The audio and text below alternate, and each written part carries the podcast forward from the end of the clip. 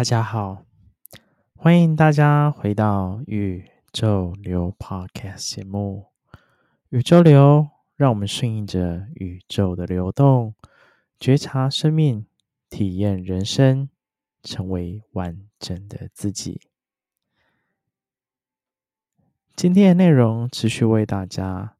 带来我在澳洲差旅的旅程。那这一次的旅程呢，在前面前两集的内容当中，其实都有谈到说，其实我这一次接下来这一周的行程会到另外一个城市，叫做 Tasmania。Tasmania 其实是位于澳洲最南部的一个州。那 Tasmania 其实是澳洲唯一就是的小岛的一个州，吼，对。那它其实位于澳洲东南角两百四十公里的外海，它是一个心形的，一个 Love Heart 心形的一个岛。那它属，它其实从我们从雪梨飞过去，大概一个半快两个小时，其实还是有点距离的吼。那在 Tasmania，它其实它的整体的面积啊，大概是台湾的。台湾的两倍大，两倍到三倍大，但是人口数啊，其实最多只有到五十二万人左右，所以在这么大的土地当中，其实只有五十二万人在这边生活，它的森林的覆盖率达到七成，哦，其实是非常高的这样的一个比例哦。以很多现在国家来说，就是森林覆盖率要到七成，这是一个很困难的一个状态。我觉得在这边呢、啊，最棒的是塔斯马尼亚，其实它有非常丰富的这种生态资源。因为刚谈到它有七成的这样一个森林覆盖率吼，所以在这边，在这边其实你可以很容易去看到很多野生动物，比如说啊、袋熊啊，或者是袋鼠啊、企鹅啊，还有各种各式各样的海鸟。其实都可以在这边找得到，所以在塔斯马尼亚就是被称为天然之州，也称为苹果之岛。那也有澳洲版的纽西兰的这些称号啊，所以在这个地方可以找到非常非常多的这样一个自然景观。后，那这次的差旅来到了塔斯马尼亚，其实对我来说是一个新的尝试，然后新的出发。所以在这次差旅当中，在坐飞机的过程啊，来说一下，那天真的是很早哦，因为我们要搭七点的飞机，所以我其实三点半就从我住的 share house 出门，然后四点出头到火车站搭火车，再去到机场，然后再从机场去到塔斯马尼亚这边来。所以其实整体那一天，其实第一天非常非常累。第一天就是一早七点到了之，七点开始起飞之后，然后我们九点出头到嘛，然后接着一连串的行程，然后弄到晚上大概九点，我其实整个人就已经没电了，就是我真的是连澡都还没洗，我直接趴在桌上，然后就睡死了，所以就知道第一天真的超累超累。对，那在。来到塔斯马尼亚的过程当中啊，那我觉得在搭飞机的过程，其实让我感受到一件非常深刻的事情。我一上飞机之后，就是尤其我们快到塔斯马尼亚的时候，其实我内心，嗯、说不出来，有一种有一种非常感动感动的感觉，而那样感动，其实我的内在深处告诉我。一件事情叫做回家，所以当当时当我就是觉得嗯有点纳闷，回家要回去哪里呢？难道塔斯马尼亚是我的家吗？对，其实充满着问号。但是我还是先接受下这个讯息，然后抵达之后，然后这几天的行程下来，慢慢的、慢慢的、慢慢的，我就可以知道为什么这件事情叫回家。那持续听我来分享哈。所以在塔斯马尼亚，我真的是感受到非常非常新鲜的空气感受，还有整个自然氛围，然后天空非常的开阔。来到这边真的是我一下飞机就大口用力的呼吸，我觉得这里的环境、这里的空气实在太舒服了。然后，尤其我们第一天去到了 Bruny Island，去到那个地方，就是我才知道说为什么叫回家这件事情。因为 Bruny Island 其实是在 Tasmania 这个州当中最南边的一个小岛。那在这个小岛啊，它其实有非常丰富的资源，然后。在这边其实有很多的，像我们去看 The Neck，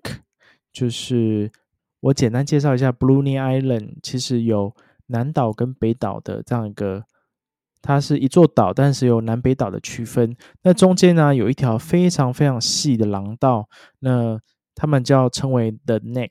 就是脖子的意思。那所以在这个地方，其实都是在这边会通行。那这边它其实有一个非常高点的地方，然后两侧是沙滩。我会再把图片放上去。所以在那个地方，其实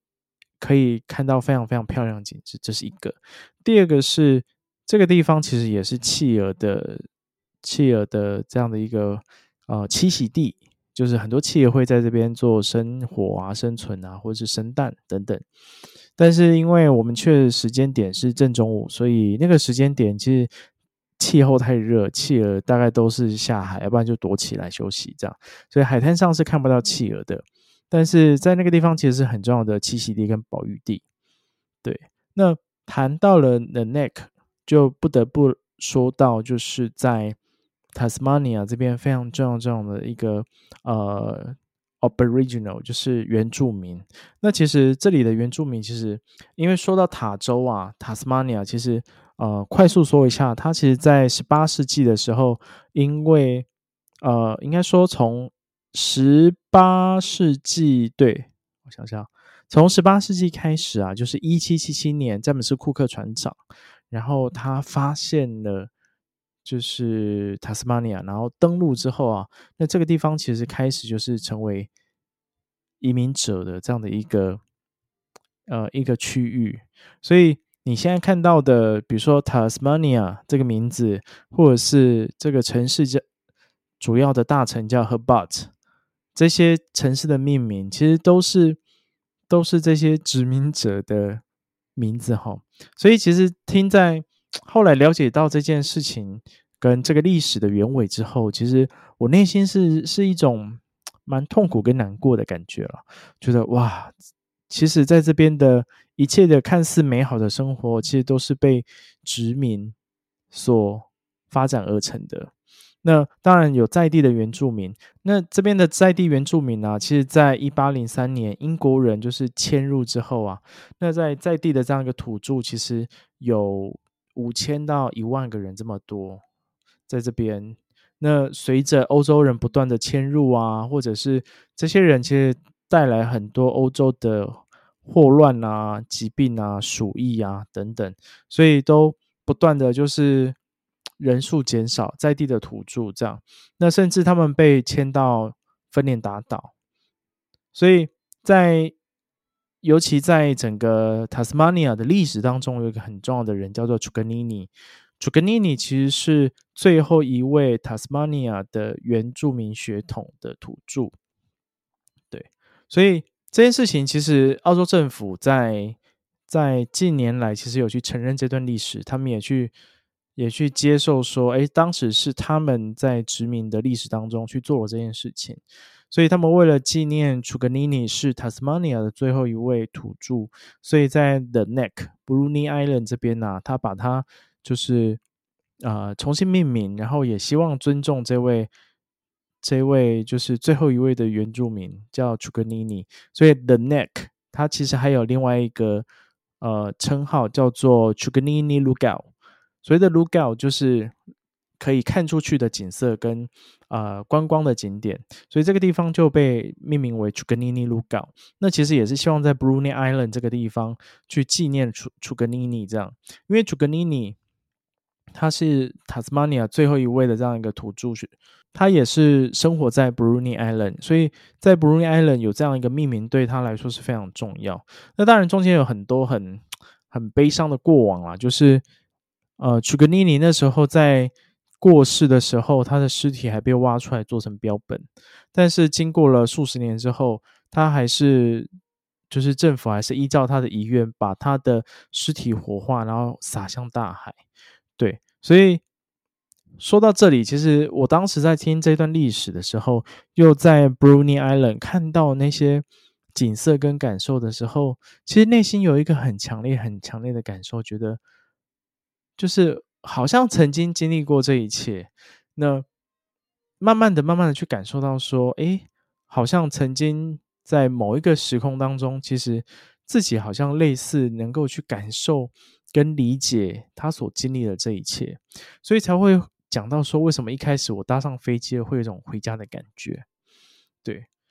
那。在第一天当中，其实有很多的行程啊，我们也去访了其他的店，然后也去参观了很多的参观很多的工厂这样子。然后呢，第二天我们就去到了一个比较远的一个半岛，它叫做亚瑟港。那亚瑟港它其实是一个嗯半岛的地形。那他在早期的时候，在十八世纪的时候，他其实被选为就是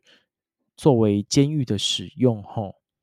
那这个地方其实也刚谈到说，为什么叫亚瑟港？那是因为某一个少校长官叫做 George Arthur，所以。以他的名字作为命名，所以被称为亚瑟港。一八三零年最初的时候啊，其实亚瑟港是一个伐木场，但是啊，一八三三年到一八五零年的时候，它其实成为就是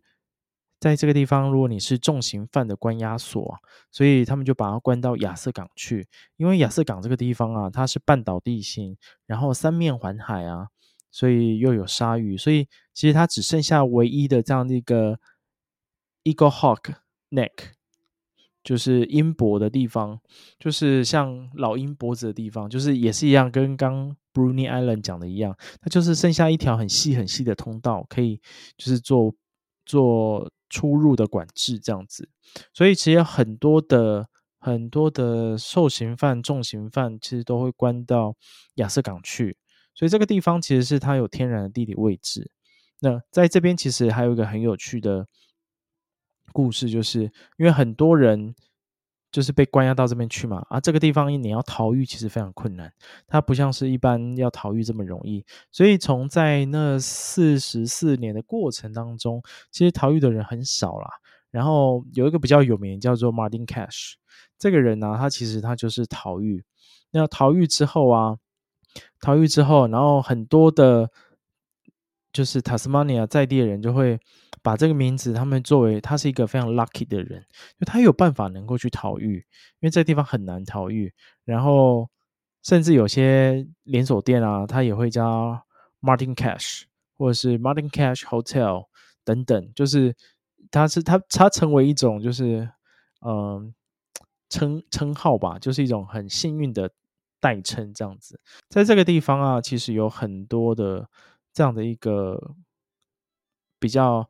黑暗跟阴暗的这样一个过往哈，在这四十四年当中啊，其实发生过好几次大火啦，所以后来亚瑟港的监狱就就其实烧掉了几次，然后后来也没办法再使用，所以到后面这个地方就一直荒废，然后近几年近近世纪的时候，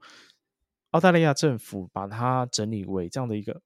历史的观光景点。的确，这个其实是蛮蛮值得被去关注的这样的一个历史啦。虽然它有点悲惨，这样。所以在这个地方，其实我们第二天去到这里，其实有很多的，其实这个地方蛮适合走一走。但是如果你是一个比较敏感体质的人，来到这边，你可能会有一点点的不舒服，因为毕竟这里过去有很多很悲惨的事件发生。哈，无论是这些被关押的重犯，或者是它其实里面有很多那个。他们讲叫做小黑屋，吼，就是它有有点像是台湾在关紧闭一样吧。就是如果你今天不听话，或者是你今天嗯、去做错什么事情，他就会把你关进一个完全没有窗户的的一个空间，非常小，非常小。去看了一下，大概大概其实只有大概一平米。这么大吧，其实很小。然后你要被关关到你觉得就是他们觉得可以放你出来，他才会让你出来。所以很多人都会在，很多重刑犯都会在里面就是自杀，或等等之类的。所以，所以那个地方其实是是一个相对沉重的地方。然后再加上又发生过几次大火，所以呃，如果比较敏感体质的人呢，我觉得去那边可能就要懂得去保护自己，这样。对啊，不过那个地方其实是蛮适合去走一走的。但我想要谈一下，就是，呃，在这个过程当中啊，就是第二天当中，其实最大的特色是什么呢？最大的特色其实是我们在晚上这件事情。晚上啊，我们就展开了我们的追光计划。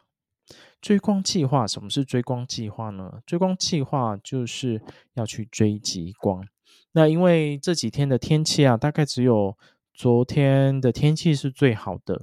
就是云层相对薄，然后比较有机会看到极光，所以在这个这么这么这么呛死呛死的，所以啊，在这个时刻之下，我们就决定说好，晚上来去看极光。那要去看极光，真的是很吃经验跟很吃现场的状况哈。所以并不是我今天看手机，诶，极光指数多少，或者是我看手机的天气状况多少，就觉得 OK，就必须真的是天时地利人和。所以，当我们去去到去看极光的时候，在在那个路上啊，我再去前往我们今天我们去到那个 tarona Beach 这个地方去看极光。所以在这边看的时候啊，其实我在路上其实感受到一件事情。我在路上啊，突然接到接到了这样一个讯息啊，他就说：“他说，孩子，这是你曾经所处在的土地，回家吧。”跟随着光回家吧。我接到这个讯息的时候，我就觉得哇，全身起鸡皮疙瘩。我想说，怎么会这样子？哎，怎么会有这样的讯息呢？然后在这个讯息来的同时啊，我看见我自己就站在海边当中，然后有整片的极光在我眼前呈现，这样我就看到这样一个在我脑海中的画面。然后呢，然后我们到了 Taronga Beach 之后呢，一下去其实就是看到整片淡淡的极光，我瞬间就是哇，又再起一只鸡皮疙瘩。那当然，中间后来我们又等了两个小时，虽然后来只有看到就是很淡很淡很淡的极光，就是肉眼其实看不太见啊。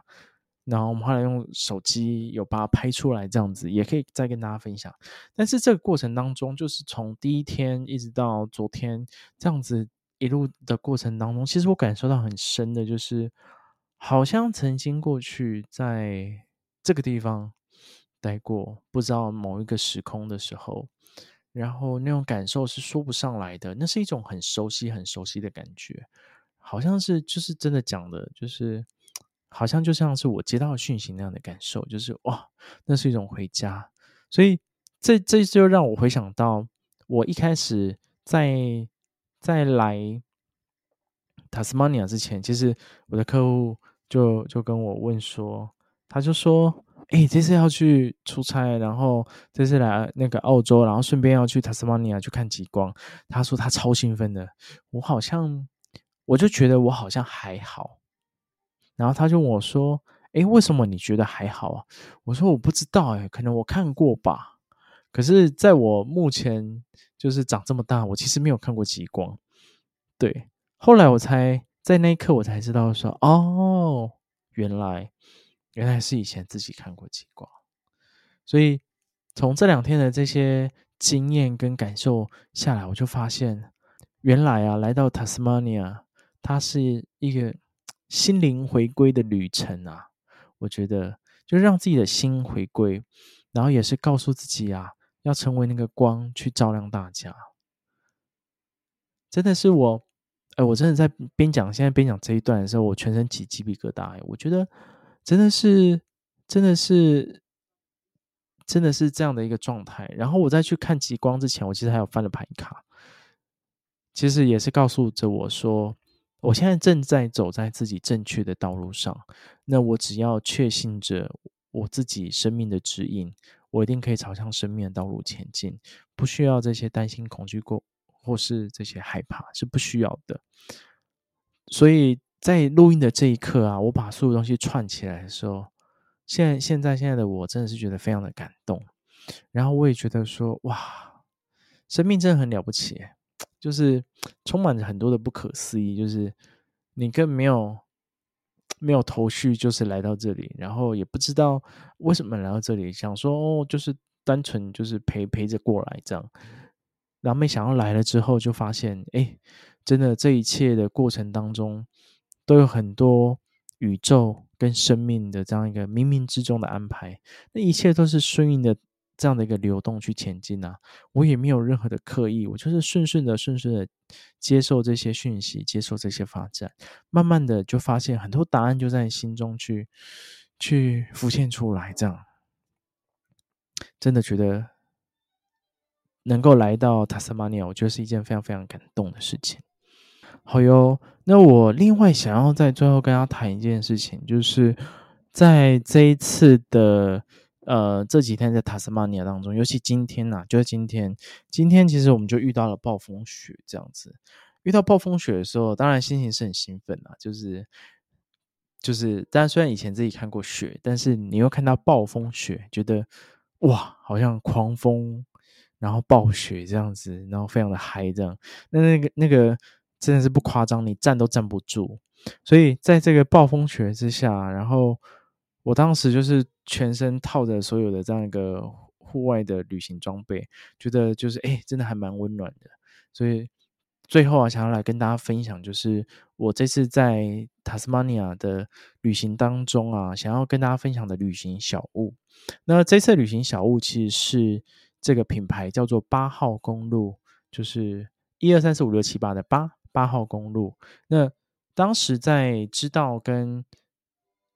呃，当时在知道这个品牌的时候，其实是透过朋友来去介绍，然后听到他们的起心动念跟品牌的理念之后啊，然后也知道说，哎，八号公路是什么？其实就是台八线。所以八号公路它其实这样的一个品牌创办的人啊，他其实在这当中在台八线上面认识了很多共同兴趣的好友。也在台八线，就是他们会步行走的过程当中啊，其实有很多生命上的感受以及心灵上的体悟。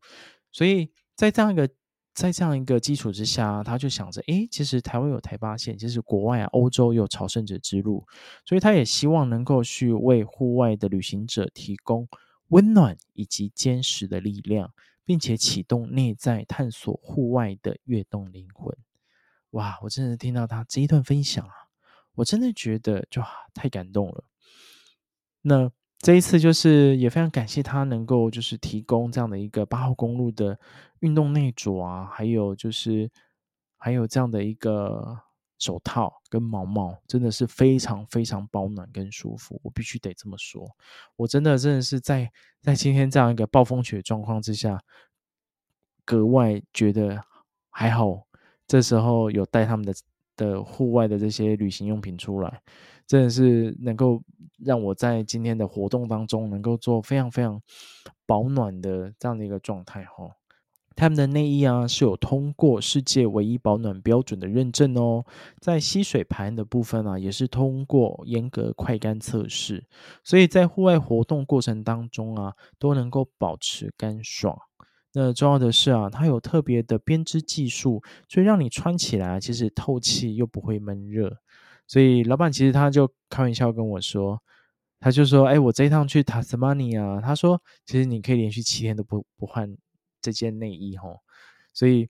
真的是我这几天穿下来，我就觉得真的很保暖，因为这边气温真的蛮低的。虽然说今天的这一阵子的今年啊，今年啊，今年的温度是暖。冬，因为在地人都说，今年真的是不知道为什么气温比较高一点吼，都落在五到十度，以往大概都是零下左右。对，所以即便对对他们而言是暖冬啦，但对我来讲说是一个非常非常冷的一个状态。所以这几天这样一个穿戴下来，觉得实在是太方便了，而且非常非常保暖。尤其我觉得无论它内衣也好，然后还有我很喜欢它的。毛帽，它毛帽真的是有多功能的这种啊、佩戴方式，比如说全罩式、半罩式，或者是变我啊脖围等等。然后还有它的那个手套，我觉得这个手套实在太棒，因为它的它的那个食指跟大拇指可以开指，就是你可以，因为你要拍摄的时候又不需要整个手套脱下来，所以你可以开指，你就方便你做拍摄。然后尤其我就是拍了很多的照片，尤其在那个暴风雪状态之下，我觉得超方便。然后它的毛毛超好用。就是我随时根据不同的状态，我想要把它变成帽子，或是脖围，还是我全罩只剩下眼睛，都非常非常方便。所以真的是想要推荐大家，真的真的很万用的旅行小屋。我知道台湾现在是很热很热啊，但是真的有机会要去这么冷的地方啊，无论你去到塔斯马尼亚来，或者是有机会你去到那个。啊、阿拉斯加哦，我们昨天就有一个追光小哥，我真的觉得他是真的是很帅很帅的追光男人。他就是为了要追极光，他真的是为了要去，他就去到了阿拉斯加，然后去到了那个北欧去追极光，然后这一次来到塔斯马尼亚来追极光，这样。对，所以在那时候认识他的时候，觉得哇，他太帅了。他为了要追极光，就是无所不用其极啊。所以如果你要去到这么冷的地方啊，就很适合，就是让八号公路的这样的一个户外旅行用品啊，可以就是带在身上。我相信去到这么冷的地方，它其实都可以给你很足够、很足够的保暖。我觉得非常适合。那如果在台湾，相对的，比如说你可能要去啊、冬，应该不会有人冬天去爬玉山啦。但是如果你要去，去到觉得自己需要相对寒冷的地方的时候，其实也也都可以去参考他们的这样一个旅行小物，就是旅行户外用品这样子。对，所以这是最后今天想要跟大家分享的吼，因为我觉得实在是太棒了。对啊，好的，那今天的。宇宙流就跟大家分享到这边，那真的是今天分享的是我在塔斯马尼亚前半段这样一个行程内容，然后还有自己很深很深的内在感受。那我相信在每一个生命的过程当中，其实都会有很多我们需要去看见的。生命不是只有汲汲营营的忙碌的赚钱，或者是生存。生命还有更多不同的层次跟面向，很值得我们来去深入跟感受。所以今天的宇宙流就在塔斯马尼亚跟大家分享。那我们今天就分享到这边。喜欢宇宙流的朋友啊，欢迎追踪宇宙流的 Instagram。那也可以在 Instagram 上面跟我互动跟留言哦。那近期啊，都是我在澳洲差旅的这样的一个。啊，录音内容也是希望自己也想要把自己的这样的一个过程啊跟大家分享，所以在这段时间都会是这样的一个录音内容跟状态。那也请大家多多的理解跟多多的支持跟收听喽。好啦，那宇宙流今天就跟大家分享到这边，我们下次见，拜拜。